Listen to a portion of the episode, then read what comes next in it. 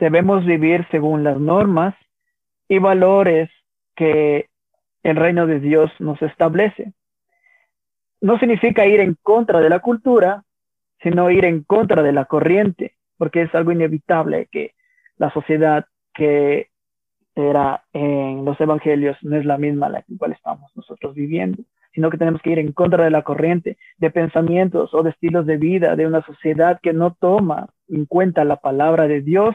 o se opone a Dios y a sus mandamientos. También significa que tenemos que ir, ir más allá de todo patrón cultural establecido en la sociedad